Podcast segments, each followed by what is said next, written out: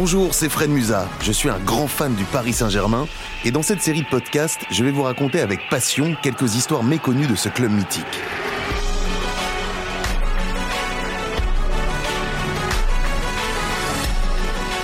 Paris est magique, ce podcast donne vie à la mémoire du Paris Saint-Germain.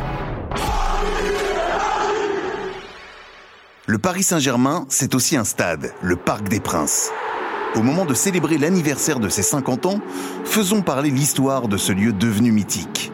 Le parc est magique. Dans les murs sont toujours gravées des dates marquantes. Avec elles, des rencontres qui scellent un avenir. Certaines sont encore plus importantes que d'autres, même si rien ne le laisse penser au coup d'envoi. 23 janvier 1977 au Parc des Princes. On joue la 22e journée du championnat. Une affiche banale, le jeune Paris Saint-Germain, pensionnaire de D1 depuis seulement trois saisons, reçoit le promu Laval. Leur formation respective n'a jusque-là pas vraiment brillé dans l'animation du jeu.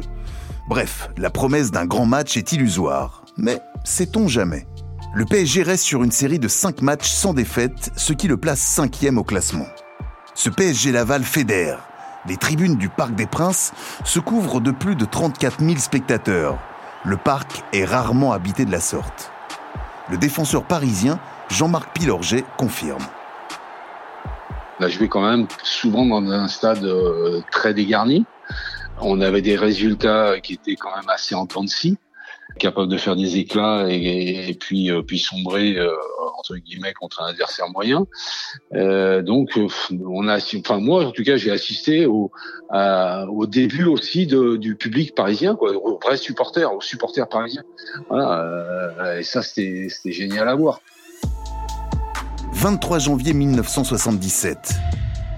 Dans ce parc des Princes, parmi les spectateurs, des amoureux du ballon rond, mais aussi des hommes politiques. Des murs, une date, une rencontre avec un président influent. Le célèbre couturier Daniel Echter œuvre à la tête du PSG depuis 1973 et la montée du club en première division en fin de saison. L'année 1977 est particulière pour la capitale. En mars, sont programmées pour la première fois depuis la Révolution française les élections municipales pour la mairie de Paris. Sous couvert d'une opération séduction, Daniel Echter invite au Parc des Princes les candidats en lice. Tous ne viendront pas, mais Echter joue de sa renommée pour remplir le stade de gens importants. Quelques mois après les municipales, il aura cette phrase qui en dit long. En 1977, je me serais présenté aux élections et j'aurais été élu. Je bénéficiais d'une énorme popularité, j'étais celui qui avait ramené le football à Paris. Le Parc des Princes, il n'y a que les brebis qui venaient y paître en dehors des matchs de rugby. J'étais une icône pour plein de supporters. 23 janvier 1977, le Parc des Princes est curieux.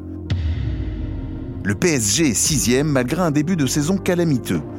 Des murs, une date, une rencontre avec un coach fantasque. Velibor Vazovic, l'intrépide entraîneur yougoslave au palmarès de joueurs étoffés. Il débarque en France en janvier 1975, en provenance du Partizan de Belgrade, d'abord pour entraîner Angers. Dès son arrivée, il aura une phrase sans entre-deux possible qui le mènera, après son titre de champion de D2 avec le SCO, jusqu'aux portes du PSG et de la première division. J'ai deux poches. Dans celle de gauche, il y a une carte de visite. Je m'appelle Vazovic, je suis votre entraîneur, j'ai gagné la Coupe d'Europe avec l'Ajax, j'ai été libéraux de l'équipe de Yougoslavie et en 17 ans de carrière, j'ai été 16 fois champion. Tout ce que j'ai fait, peut-être, et probablement aucun de vous ne le fera. Ça, c'est ma carte de visite. Vous ne pourrez pas y toucher. Dans ma poche de droite, il y a mon portefeuille. Si vous ne faites pas ce que je vous dis, qu'on n'a pas de résultat, vous touchez à mon portefeuille. Et ça, je ne l'admets pas. À Paris, il réitérera plus concis et direct. Si on n'accède pas à la Coupe d'Europe, je démissionne. Vazovic, euh, voilà, c'était euh, un mec euh, un peu atypique, un peu ours, je dirais. Mais quand on rentrait dans le, voilà, quand on était en tête à tête avec lui, en tout cas, c'était un homme complètement différent. Et c'est un mec qui m'a apporté, ben, sur le plan mental, beaucoup de choses. Il a voulu de suite essayer de, de marquer son territoire et, et, de montrer qui il était. Voilà, ça c'était flagrant. Jacques Laposte se souvient de l'impact de l'entraîneur yougoslave. Quand il est arrivé, choses ont changé parce que lui, il était très rigoureux et il voulait que, qu'on respecte ses, consignes. C'était nettement meilleur. 23 hein. janvier 1977, le Parc des Princes s'anime. L'entraîneur n'a pas froid aux yeux et les Parisiens ont rendez-vous. Des murs, une date, une rencontre. Avec le but, même plusieurs. Vazovic profite du retour de François Mpelé en attaque et aligne une équipe très offensive, avec Jean-Pierre Tokoto, Mustapha Daleb, Jacques Laposte, Philippe Redon. L'inspiration arrive d'un centre en retrait du défenseur Pilorget sur Mpelé décisif. Ce but ouvre le compteur parisien et en appelle d'autres. Après la pause, Daleb se défait du gardien pour marquer dans les cages vides. Daleb buteur, puis passeur pour Tokoto en pleine course et en réussite. Le PSG mène alors 3 à 0. 23 janvier 1977, le Parc des Princes se délecte. Le jeu est léché, les Parisiens ont encore faim. Des murs, une date, une rencontre, avec un capitaine virevoltant. L'illumination du parc sera l'œuvre du leader du jeu, Mustapha Daleb. Tout juste entré dans la zone de vérité, il se retrouve devant deux défenseurs sur le reculoir et en proie au doute. Daleb les manœuvre avec deux feintes de passe. Le gardien tente bien de lui sortir dans les pieds, mais il a déjà déclenché un lobe merveilleux, de ceux qui nettoient la lucarne.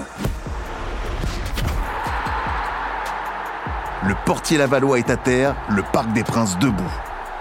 J'ai tellement de souvenirs avec Mousse euh, de, choses improbables de sa part euh, que, voilà parce que techniquement c'était euh, voilà c'était hyper fort intelligence de jeu très au-dessus de la moyenne. Et puis et puis un homme un homme bien voilà surtout. Objectivement je l'ai dit et répété dans ma carrière des partenaires avec qui j'ai joué il y a vraiment deux mecs qui m'ont qui était au-dessus pour moi. En tout cas c'est c'est Mousse et Safet quoi. Voilà. Euh, mais ouais, Moustapha c'est c'était il aurait été entre guillemets euh, c'est un mec qui avait joué dans une autre époque euh, ça aurait été une star Mustapha Daleb finira meilleur buteur et sera élu meilleur joueur du championnat en fin de saison. À ce jour, il figure toujours dans le top 10 des meilleurs buteurs de l'histoire du PSG. 23 janvier 1977, le Parc des Princes s'enflamme, Paris et lumière. Des murs, une date, ce PSG Laval n'est pas une affiche mais une rencontre, avec un public. Une dernière réalisation de la Poste en fin de match conclut une soirée estampillée du talent des joueurs africains.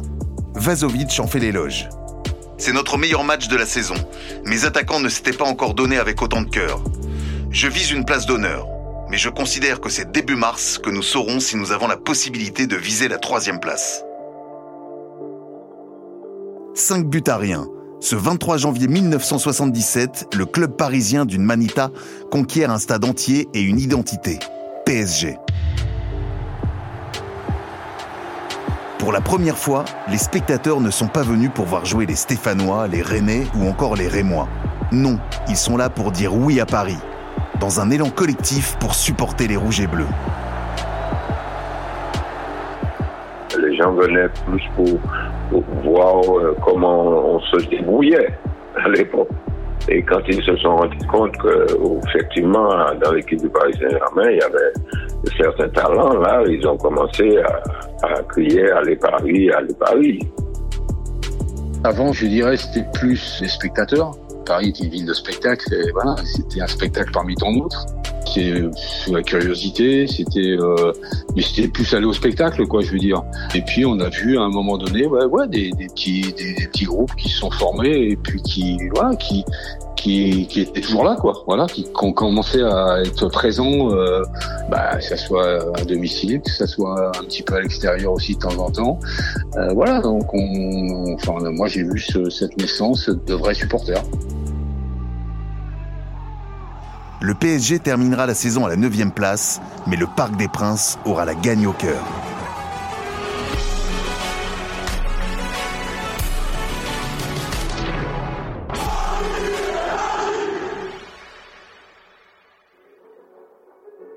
Le Parquet Magique est un podcast du Paris Saint-Germain, produit par Bababam. Il est écrit par Mélina Boetti et je suis Fred Musa.